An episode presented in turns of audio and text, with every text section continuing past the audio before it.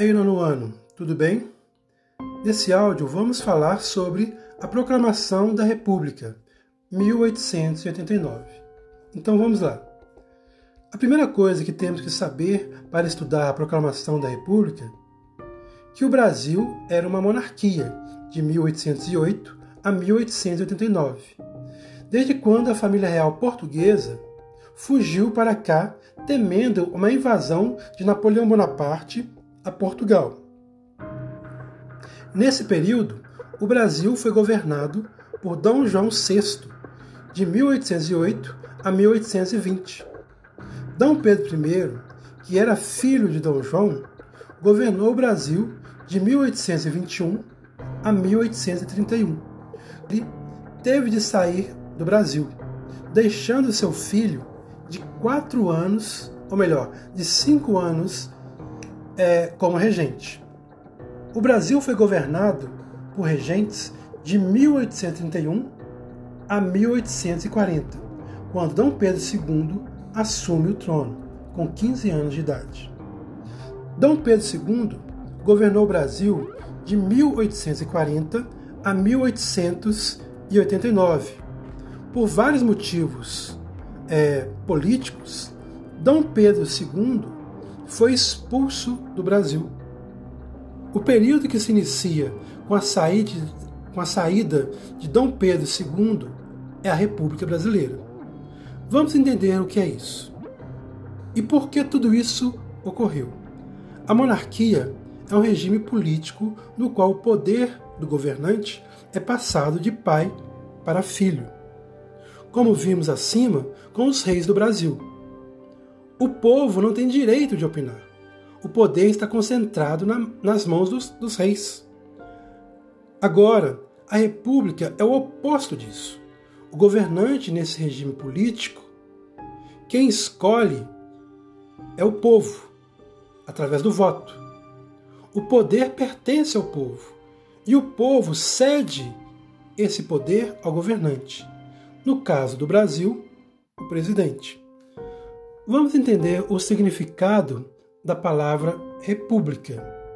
República é o regime político que visa o bem do povo, porque o poder vem do povo.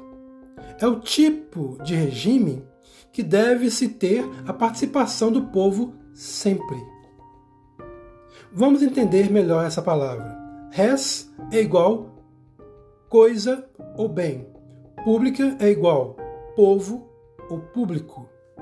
Então a república é aquilo que visa o bem público ou, ou a coisa pública. Então vamos lá. Agora vamos rever o que levou o fim do governo de Dom Pedro II. A Guerra do Paraguai, além de fortalecer os militares, que queriam mais participação nas decisões políticas, também aumentou o endividamento do Brasil, com os empréstimos feitos junto à Inglaterra. Outro fator importante também é a relação tem relação com a Guerra do Paraguai. Os escravos que lutaram nessa guerra conseguiram sua liberdade o número de escravos livres, nesse momento, já era muito alto.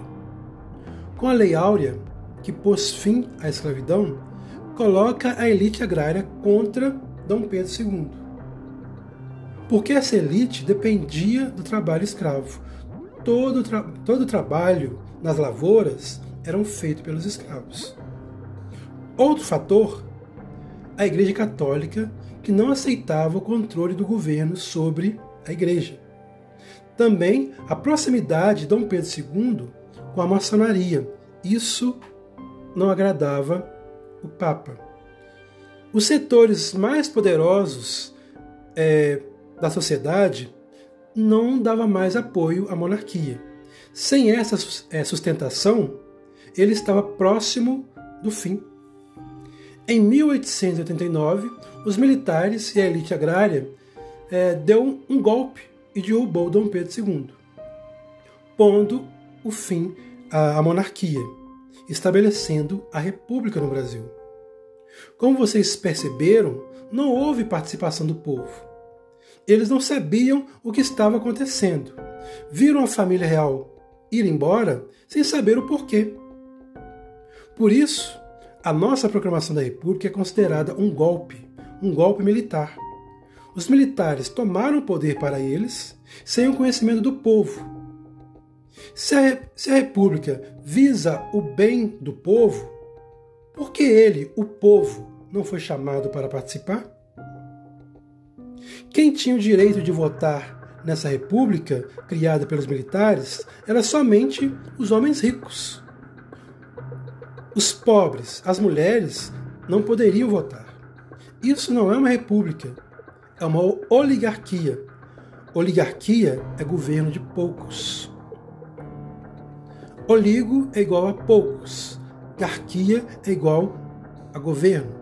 O Brasil não se tornou em uma democracia, mas sim uma oligarquia disfarçada de república. Os militares que fizeram a república eram positivistas.